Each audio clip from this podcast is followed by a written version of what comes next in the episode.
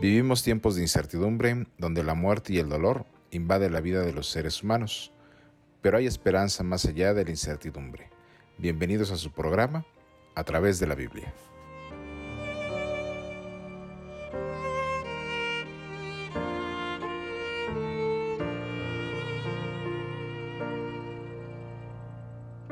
Hola, soy Jair Sánchez. Bienvenidos a esta nueva serie de 20 programas donde descubriremos los grandes temas de la Biblia. El día de hoy iniciaremos con el primer tema de los grandes temas de la Biblia, lo que la Biblia enseña acerca de Dios. Y doy la bienvenida al pastor Adán Gómez, invitado el día de hoy, que nos ayudará a conocer quién es Dios y cómo se relaciona con el ser humano. Muchas personas piensan o sienten que Dios los ha abandonado y que no está interesado en ellos. Esto es porque al enfrentar los problemas y la muerte, sienten que Dios está muy distante. Pero, ¿qué nos enseña la Biblia acerca de Dios? Hola Yair, ¿cómo estás? Me da mucha alegría saludarte, poder encontrarnos en este programa que seguramente será de bendición para todos nuestros oyentes. Y tienes razón, Mucha gente se pregunta y dice, ¿dónde está Dios en medio de la muerte, del dolor? Cuando las personas están desesperadas. Lo cierto es, Jair, que mm, cuando las cosas están bien, los seres humanos nos olvidamos de Dios. Sin embargo, cuando viene la dificultad, el problema, y la misma muerte, ¿no? El ser humano de manera natural clama a Dios y se pregunta a Dios, ¿dónde estás? ¿no? Lo cierto es que Dios siempre ha estado allí, Él nunca se ha ido, pero los seres humanos no nos percatamos de que está cerca de nosotros. Y sabes una cosa, cuando el ser humano sufre es cuando Dios está más cerca de ellos. Bien, gracias, pastor. Eh, aprovechamos la oportunidad para mandar eh, un saludo a todos nuestros amigos que nos siguen por las diversas redes sociales de la iglesia. Eh, se las recordamos. Facebook nos pueden encontrar como Iglesia Adventista del Séptimo Día Monumento. En Instagram como IASD Monumento. Y en caso de que gusten tener un contacto más personal para poder agendar algún estudio o poder tener alguna charla para poder resolver alguna cuestión eh, bíblica con el pastor, sería a través de la Biblia monumento arroba gmail.com. Lo volvemos a repetir. A través de la Biblia monumento arroba gmail.com, donde podrán tener un contacto más personal para un estudio de la Biblia más amplio. Eh, pero antes de iniciar con el estudio, ¿qué les parece si comenzamos con una oración? Les invitamos a que podamos inclinar el rostro y podamos cerrar nuestros ojos para tener una oración y pedir a Dios por la bendición del estudio de la Biblia en esta ocasión. Oremos. Señor Jesús, te damos gracias por este día. Te pedimos que ahora que nos disponemos al estudio de tu palabra, tú puedas abrir nuestro entendimiento, puedas eh, dar las palabras adecuadas al pastor para que todas las respuestas puedan quedar grabadas en nuestro corazón y podamos entender bien en esta ocasión quién eres. Te pedimos que este mensaje pueda llegar a las personas, pueda ser entendible y pueda crear una semilla para poder estar interesados en conocer más acerca de ti. Entonces te lo pedimos, agradecemos en Cristo Jesús. Amén. Bien, pastor, vamos a empezar con, con el estudio de, de, de la de la lección, de esta lección en esta ocasión, en el cual se, se divide en dos secciones, una en cuanto a lo que es eh, Dios y otro en lo que es la relación que existe de Dios y el hombre. Pero bien, iniciemos con la primera, pastor. Eh, ¿Cuántos dioses hay? Es una pregunta interesante, Yair, porque los seres humanos, el ser humano a través de la historia de su existencia siempre ha querido algo, algo objetivo, algo que pueda ver, algo que pueda tocar para adorar. Y los seres humanos después de la entrada del pecado, que lo vamos a estudiar en uno de los temas más adelante, se creó muchos dioses. Las diferentes civilizaciones que han existido eh, en la historia, se crearon muchos dioses, desde Mesopotamia, los griegos, los egipcios, tenían muchos dioses. En nuestra historia también, en la cultura, las culturas prehispánicas, el hombre se creó muchos dioses, el dios del aire, el dios del agua, el dios de la lluvia, el dios del trueno. Y existía la creencia de que los dioses se enojaban cuando no eran adorados o cuando no se les rendía el culto o se les presentaba las ofrendas que deberían recibir. Esta es la imagen que el ser humano se ha creado de, de Dios. Lo cierto es que eh, Dios es uno. En Efesios capítulo 4, versículo 6, la Biblia dice, un solo Dios y Padre de todos, el cual es sobre todos y por todos y en todos. Nosotros creemos que la Biblia es la palabra de Dios y que por encima de Dios, de su existencia, de su omnipotencia, de su eh, soberanía, su omnisapiencia, no hay más Dios, es el único Dios. Ahora, la Biblia presenta un Dios creador, un Dios sustentador, un Dios proveedor. Todos los otros dioses que los seres humanos han se ha creado han sido dioses hechos por, por manos o creados como una deidad en la mente y el corazón del ser humano, porque el ser humano, como dije al principio, busca eh, de manera objetiva a quién adorar. Y por eso se han creado dioses. Lo cierto es que el Dios que la Biblia presenta es uno solo.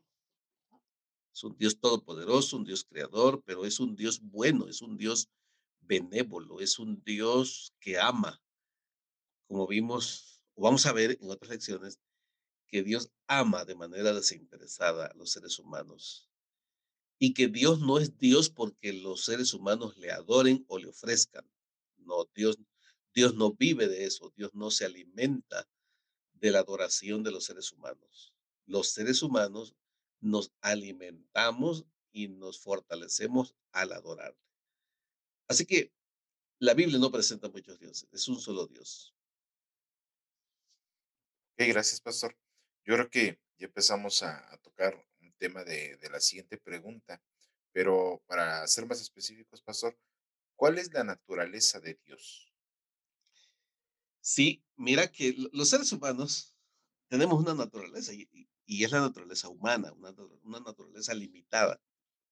Los seres humanos somos mortales, eh, el ciclo de la vida, ¿no? Nacemos, crecemos, nos reproducimos, vivimos en este mundo y morimos. Y ahí se terminó la existencia del ser humano, pero por la naturaleza humana que tenemos pecaminosa, nos enfermamos, nos envejecemos y nos morimos.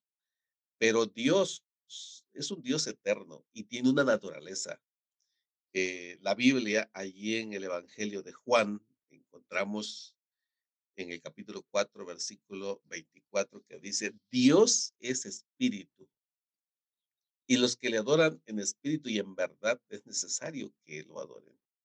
La naturaleza de Dios es espiritual. Dios es un Dios espiritual. ¿Por qué? Porque no lo podemos ver, no lo podemos tocar, no lo vemos eh, de manera personalizada, pero sabemos que existe, sabemos que está allí porque lo sentimos. Ese es Dios. Dios es espiritual. Entonces, como es espiritual, los que le adoran, lo adoramos también en espíritu y en verdad. No necesitamos una imagen, no necesitamos ver, tocar a alguien o algo eh, para saber que Dios está allí.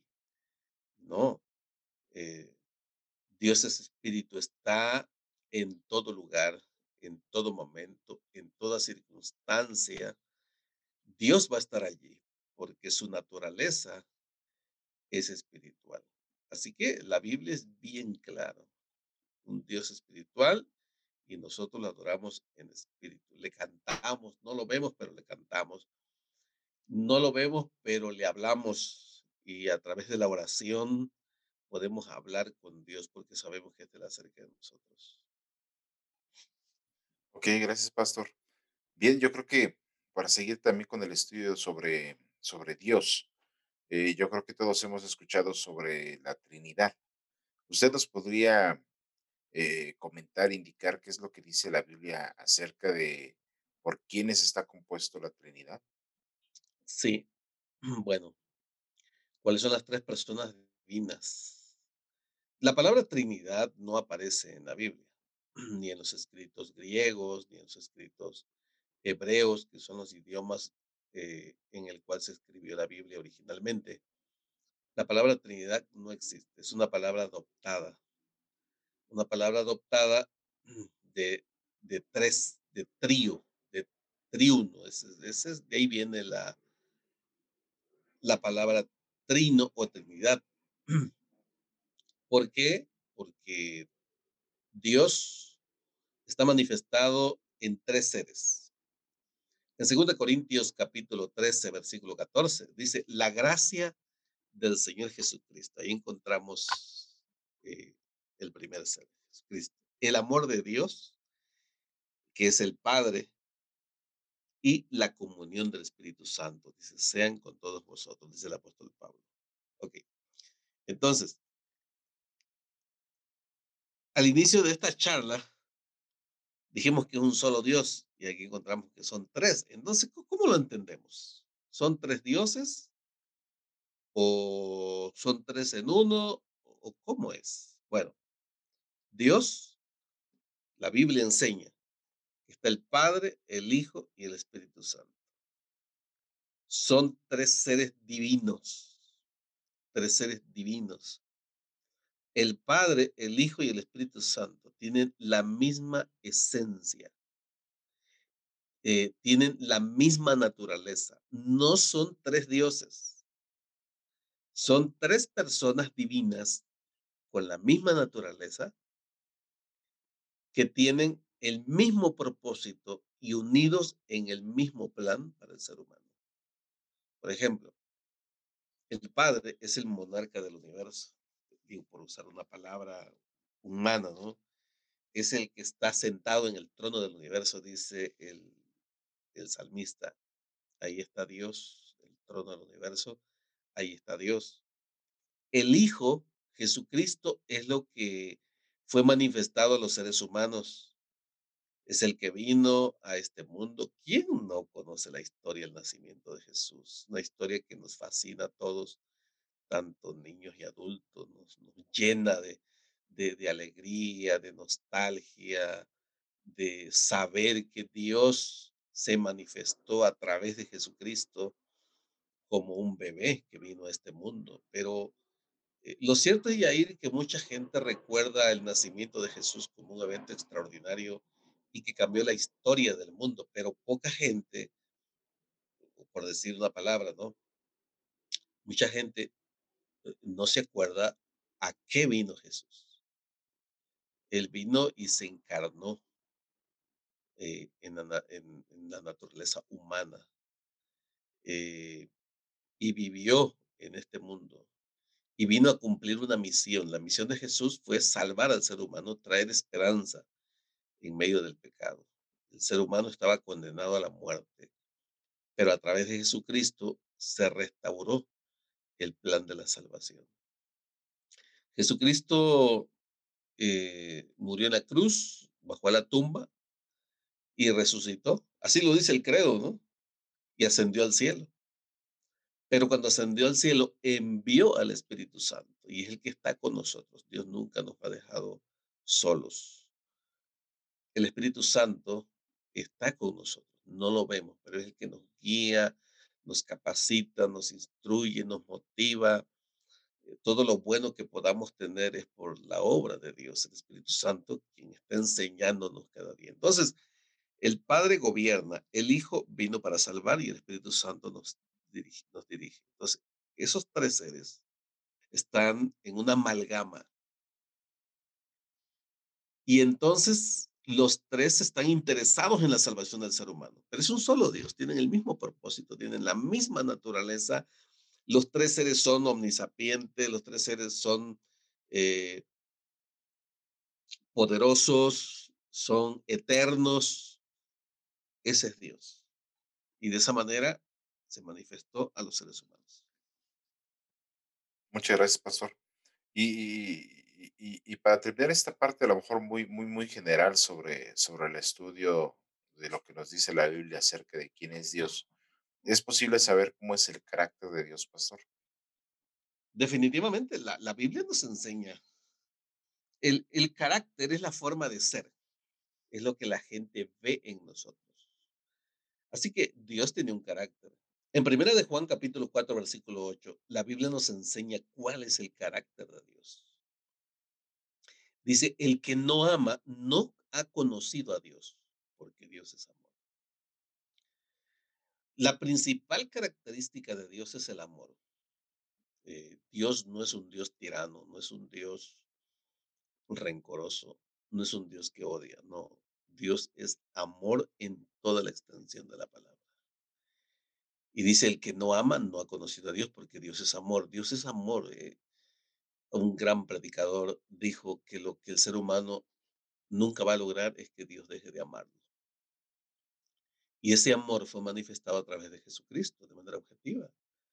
En el Evangelio de Juan capítulo 3, versículo 16, dice, porque de tal manera amó Dios al mundo, que dio a su Hijo único para que todo aquel que en él cree no se pierda, más tenga vida eterna. El amor de Dios es tan profundo, es tan alto, es tan ancho, que nadie se queda fuera del amor de Dios. Y algo bien importante, Yair, tú, yo y todos los seres humanos somos el objeto del amor de Dios. Eh, yo creo que cuando alguien te ama, eh, uno se siente bien. ¿No es así, Yair? Sí, así es, pastor. Yo creo que eh, puede ser uno de los, este, no sé si pudiéramos llamarlo sentimientos del amor, de cuál este, pues, eh, principales, ¿no? Que existen pues, con el ser humano, porque usted lo dice, ¿no? Hay una gran diferencia en cómo pueda sentirse una persona que pueda sentirse amada y una persona que no pueda sentirse amada. Yo creo que podríamos encontrar muchas este, pues, diferencias, ¿no? En la, cómo estaría esa persona. Sí, eh, la especialidad de Dios es amar, es amar. Y el ser humano le cuesta mucho entender el amor. ¿Cómo, ¿Cómo, Dios me va a amar si yo no lo veo, yo no lo conozco? Y es interesante que la Biblia nos enseña cómo conocer a Dios. No podemos amar a alguien que no conozcamos. Por ejemplo, una pareja, ¿cómo ¿Cómo se llegan a amar dos personas que nunca se habían visto, que nunca se habían conocido? Dos personas que nunca han vivido juntos llegan a convertirse en algo muy especial. Eh, y llegas a ser parte de esa persona que uno va adoptando eh, palabras, eh, actitudes, gestos de la otra persona. E, eso pasa en la pareja eh, en el matrimonio, que es una de las relaciones que la Biblia usa para enseñarnos eh, una relación personal con Dios, el, el, matrimonio. Dos personas que se aman llegan a ser un vínculo tan cerrado, tan profundo, tan íntimo, que llegan a, a interactuar a veces sin decir una sola palabra. Bueno, esa es la relación que Dios quiere, tener con el ser humano. Dios quiere tener contigo, quiere tener conmigo. Eh, su amor es tan profundo que puede transformar un carácter tosco, un carácter eh, eh, agresivo, en una persona noble, bondadosa y totalmente transformada. Ese es Dios, perdón. Ese es Dios Jair, el que tú y yo conocemos. Gracias, pastor. Sí, ya, ya empezamos a tocar también un poco sobre lo que nos eh, habla la Biblia sobre la relación de Dios y el hombre. Pero para ya preguntarlo específicamente, pastor, eh, ¿qué nos dice la Biblia sobre cómo somos considerados por Dios? En primera de Juan, capítulo 3, versículo del 1 al 2, es son una declaración interesante. Dice, mirad cuál amor nos ha dado el Padre, para que seamos llamados hijos de Dios. Por esto el mundo no nos conoce porque no lo conoció a Él. Amados, ahora somos hijos de Dios y aún no se ha manifestado lo que hemos de ser, pero sabemos que cuando Él se manifieste, seremos semejantes a Él porque lo veremos tal como Él es. Un gran predicador dijo, Dios no tiene nietos. ¿Qué será mejor, ser nietos o ser hijos? Bueno, depende cómo te haya ido en la relación de padre a hijo. Sabes, Yair, que muchas personas tienen un concepto equivocado de Dios. ¿Cómo Dios puede ser mi padre? Hace rato yo explicaba la figura de la relación que Dios, Dios quiere tener con el ser humano y, y usa la analogía del matrimonio. Aquí usa la analogía de padre a hijo. Muchas personas en su experiencia, la relación con un padre no ha sido buena. Padres que han abandonado a los hijos, eh, padres violentos, abusadores. Y entonces cuando se encuentran que Dios es amor y que es un padre para nosotros, dicen, no, yo, no puedo entender a Dios porque la relación con mi padre fue mala, fue muy mala, no fue buena. Y entonces les cuesta entender la figura de relación de Dios de padre a hijo. Lo cierto es que realmente la relación que Dios quiere tener con nosotros es de padre a hijos. Y qué bonita es la relación de padres a hijos y a ir cuando está llena de bondad, de comprensión y poder platicar con, con papá, ¿no?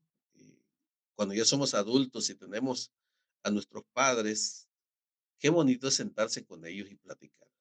Esa es la relación que Dios quiere tener con nosotros. Cuán amor nos ha dado el Padre. Dios no tiene nietos entonces, Dios quiere tener hijos, hijos con todos los derechos, porque quiere darle todo lo que Dios tiene a los seres humanos. Así que nosotros lo que tenemos que hacer es aceptar esa relación y que Dios nos llame hijos. Somos sus hijos, no somos ajenos. Y un padre está preocupado por sus hijos. Un padre está preocupado para dar lo mejor de su tiempo, de sus recursos. Eh, los padres están dispuestos a, a dejar de hacer cosas para ellos o de adquirir cosas para ellos muchas veces para darle a los hijos. ¿No es así? Sí, así es, pastor. Usualmente, pues digo, ¿no? Este, comentaba algo sobre las relaciones, ¿no? Que pueden existir eh, humanamente entre los padres e hijos, pero usualmente podríamos pensar que, pues, este, pues los padres, ¿no? Eh, dan todo por los hijos. Y ese, yo creo que muy reconfortante el, saber eh, cómo somos considerados ante Dios, ¿no? Y, eso nos lleva a la, a la última pregunta de, del estudio en esta mañana. Ya nos ha comentado cómo es el carácter de Dios, de cómo somos considerados ante Dios. Y podría resultar lógica la respuesta de, la, de esta pregunta, que, que sería, ¿se preocupa Dios por nuestros problemas, pastor? ¿Qué nos dice la Biblia acerca de esto? Definitivamente. Hay dos textos que quiero compartir. El primero está en el Salmo, el libro de los Salmos, en el Salmo 41 al 3, que dice el salmista, dice, pacientemente esperé al Señor y se inclinó a mí y oyó mi clamor y me hizo sacar del pozo de la desesperación, del lodo cenagoso, puso mis pies sobre peña y enderezó mis pasos. Este texto es extraordinario. La verdad es un texto que llena de, de, de esperanza en momentos difíciles, en momentos de problemas, de dificultades, cuando cuando ya no hay salida, cuando ya no hay solución al problema, cuando la muerte ha tocado a los seres humanos y dice el salmista, pacientemente esperé. Los seres humanos estamos siempre dispuestos a esperar una respuesta de Dios. Y a veces Dios sentimos que no, que no está, que no escucha, ¿no? Alguien dijo, está interesado en todos menos en mí. ¿no? Pero lo cierto es que dice el salmista, inclinó a mis oídos. ¿Tú te has imaginado a Dios inclinando sus, sus oídos para escuchar? Dice, y me hizo sacar del lodo de la desesperación. Hay personas que viven hundidos y ir en la, en, en, la, en el estrés, en la desesperanza. Hay mucha gente que está sufriendo en el dolor, y no hay forma de salir. Sin embargo, no hay problema que dure toda la vida, ni hay dolor que dure toda la vida. Y Dios interviene. Estos días he escuchado algunos testimonios de personas que han dicho, eh, Dios me sacó de la enfermedad. Dios ha salvado a mi hijo. Dios lo ha restaurado. Hay personas que se están restaurando de otras enfermedades igual, ¿no? Ha salido y, dice, estoy feliz. Estos días estaba, escuchando el testimonio de, de, de una mujer, ya que está en el hospital, tú sabes de quién hablo, y decía ella, estoy feliz, Dios me sacó, estoy viva. Son palabras que, que tocan las cuerdas más sensibles del corazón, ¿no? Ese es Dios o como cuando alguien se está ahogando, ¿no? Y, viene alguien y lo rescata y, y, lo pone sobre tierra firme. Entonces, si tú estás pasando una situación así, eh, ten la seguridad de que Dios va a estar allí para ayudarte. El otro texto está en la primera carta del apóstol Pedro, capítulo 5, versículo 7 Dice, echad toda vuestra ansiedad sobre Él, porque Él tiene cuidado de vosotros. Los seres humanos nos cuesta aprender a echar nuestros problemas delante de Dios. Eh, al irnos a dormir, a veces nos llevamos las cargas pesadas y no duermes, no duermes.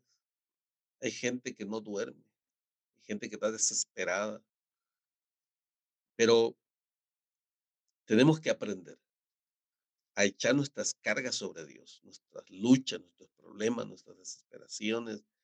No sé si alguien alguna vez se ha ido a dormir y no hay nada en el refri para el día siguiente, o no hay un peso en la cartera, este, eh, tu ser amado está en el hospital eh, o está en, en, en, un, en una funeraria y, y hay desesperación. Pero dormir en paz cuando esto ocurre, Jair, es una virtud que Dios da, porque sabemos que Él está pendiente de nosotros. Déjame, déjame comentar, Jair, este, alguna experiencia que, que yo he vivido, ¿no? Tú, tú, sabes que hace dos años yo perdí a mi esposa. Ella falleció. Y y yo doy gracias a Dios porque me ha dado paz desde el inicio, me ha dado tranquilidad. Eh, yo te comentaba hace días que una persona me preguntó después del suceso, me dijo, ¿estás comiendo bien? ¿Estás durmiendo bien? Pues me vio delgado, ¿no? Y porque me dejó desgastado físicamente eh, el proceso. Y le digo, mira, hay dos cosas que yo he hecho bien. Una es comer y la otra es dormir. Yo duermo bien, duermo en paz. siempre he dormido bien. Si no pongo el despertador, no, no despierto por la mañana y, y duermo bien, porque Dios me ha ayudado a dejar las cargas, la ansiedad. eh, no, no sé, Yair, cuáles serán los síntomas de una depresión. Gracias a Dios, puedo decir que, que tengo tranquilidad. Yo creo que los seres humanos tenemos que aprender de que Dios sí está preocupado por nuestros problemas, porque Él está al lado, Él está al lado nuestro. Muchas gracias, pastor, por, por compartir este, primeramente la respuesta y, y, y esta experiencia de, vida que, que yo creo que para todos puede servirnos, ¿no? Lo que sí es un hecho es que, eh, pues dice la Biblia, ¿no? Que antes de que eh, tengamos una situación, pues Dios ya hasta tiene la solución, ¿no? Para resolver alguna, alguna cuestión de nuestra vida. Lo que sí es un hecho es que también personalmente puedo decir que cuando entregamos esta situación, este problema, esa circunstancia en las manos de Dios, eh, sin duda alguna Él responde eh, conforme a su voluntad y, y siempre con el paso del tiempo podemos saber que es la mejor, ¿no? Es la- es- siempre las decisiones de Dios son las mejores en nuestra vida. Entonces, eh, desde esta pregunta, ¿no? ¿Se preocupa Dios por nuestros problemas? Podemos decirles que el pastor ya, ya lo sustentó bíblicamente, pero personalmente podemos decir que sí, ¿no? Dios siempre está ah, preocupado por todos nuestros problemas y también por dar una, una respuesta. Y bien, pastor, para terminar con el estudio de esta, de esta ocasión, eh, ¿usted nos podría dar algunas recomendaciones de cómo podríamos eh, llevar esto a una cuestión más práctica? Sí, mira, quiero dejar cuatro consejos. Eh, lo primero, ¿qué debo hacer? Sí, es respetar el nombre de Dios. Éxodo capítulo 20, versículo 7 dice, no tomar el nombre de Dios en vano. ¿Qué es tomar el nombre de Jehová en vano? No es jurar, eso es parte de. Algunos dicen, no jures en el nombre de Dios. No, eso, eso no podría resultar hasta irrelevante. ¿Qué es tomar el nombre de Dios en vano? Ah, es tomar livianamente lo que Dios dice en nuestro favor. Es, no tomar en cuenta los consejos de Dios que tiene para mí, que tiene para ti. Es hacer a un lado los consejos y el llamado de Dios. Es no querer aceptar, es tomar en vano, o sea, no, no, me importa. Entonces, comienza respetando el nombre de Dios, comienza rindiéndole eh, respeto, eh, reverencia a este Dios eterno que presenta la Biblia. Número dos, obediencia. Obedece a Dios. En Hechos 5:29 dice, es necesario obedecer a Dios antes que a los hombres. Y esto tiene que ver con el compromiso, con la fidelidad a Dios. Si yo he entendido que Dios me ama, si yo he entendido que está interesado en mí, si yo he entendido que Dios me guía, que Dios está pendiente de mis problemas, entonces, eh, ¿cómo no obedecerle? La obediencia someterme a la voluntad de Dios. Es, decir, Señor, ¿qué quieres que yo haga entonces? Yo eh, estaba equivocado, pero tú me has mostrado un nuevo camino, entonces voy a seguir por allí, voy a obedecer tu palabra. Número tres, poner a Dios en primer lugar. Antes de, de ir al médico, que hay que ir, hay que atenderse médicamente, es la parte humana, busca a Dios, busca el consejo de Dios. Pon a Dios en primer lugar todos los días, antes de ir al trabajo, antes de iniciar la escuela de los hijos, antes de iniciar un negocio, antes de iniciar una relación de noviazgo con alguien, una relación sentimental. Antes de todo eso, busca a Dios. Coloca a Dios en primer lugar en tu vida. Mateo 6, 33 dice, mas buscad primero el reino de Dios y todo lo demás viene por añadidura. Así que coloca a Dios en primer lugar en tu vida. Número cuatro, ama a Dios con todo tu corazón. Hay una frase que dice, ¿cómo no amarte si tú me amaste primero? ¿Cómo no amar a alguien que te ama? ¿Cómo no entregarle el corazón y ser fiel a alguien que te ama? Y vuelvo al ejemplo, Yair, del matrimonio, ¿no? ¿Cómo no amar a ese hombre, esa mujer que entregó tu vida si, si te ha demostrado que te ama? ¿Cómo no, ¿Cómo no amarlo, pues? Porque nadie te va a amar como esa persona. Yo siempre le digo a mi hija, nadie te va a amar como mamá y como papá. Nadie más te va a amar como ellos. Y así es Dios.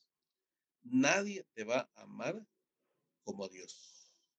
Por eso el consejo dice, amarás al Señor tu Dios con todo tu corazón, con toda tu alma y con todas tus fuerzas. Quiere decir que ames a Dios de manera integral, con tu mente, con tu sentimiento, con tus fuerzas y con todo lo que eres. Así que estos cuatro consejos nos pueden ayudar para eh, entender realmente lo que Dios quiere para nosotros. Muchas gracias, pastor. Eh, agradecemos que nos haya compartido esas respuestas eh, en esta ocasión de este estudio. yo creo que es una información muy importante y valiosa que todos nosotros podemos llevarla a cabo en nuestra vida. Les invitamos a todos que eh, puedan estudiar eh, su Biblia. Si tienen alguna pregunta, pues estén interesados en llevar eh, un estudio más personal, les invitamos a que puedan contactarnos por medio de nuestras redes sociales. En Facebook pueden encontrarnos como Iglesia Adventista del Séptimo Día Monumento. En Instagram nos pueden encontrar como IASD Monumento. Y en dado caso de que quieran, tener una una respuesta más personal, un contacto más personal, pueden hacerlo a través del siguiente correo que es a través de la Biblia monumento arroba gmail.com. Lo repito, a través de la Biblia monumento arroba gmail.com y puedan eh, tener un contacto más personal. Pueden, eh, dado caso de estar interesados en tener un estudio sobre la Biblia, eh, estaremos gozosos de poder compartir esto con ustedes. Bien, Pastor, agradecemos eh, en esta oportunidad eh, sus respuestas, eh, sus recomendaciones. Entonces, agradecemos que nos haya acompañado y los invitamos a todos nuestros amigos que nos están escuchando al siguiente capítulo. Gracias, Yair. Este, creo que ha sido un privilegio poder participar en este programa y los invitamos que no se pierdan ningún tema de la serie. Son 20 eh, lecciones, 20 temas que vamos a tratar aquí. Y estoy seguro que va a ser de bendición para todos. Voy a invitarlos para inclinar la cabeza y vamos a hacer una oración para terminar este programa. Oremos. Nuestro Dios y nuestro Padre que estás en los cielos.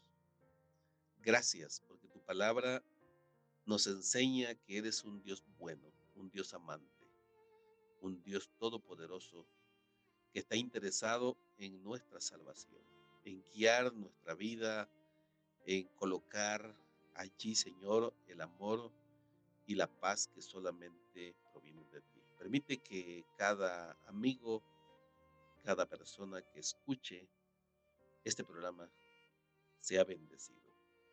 Querido Padre, por favor, acompáñanos, quédate con nosotros. En el nombre de Jesús oramos.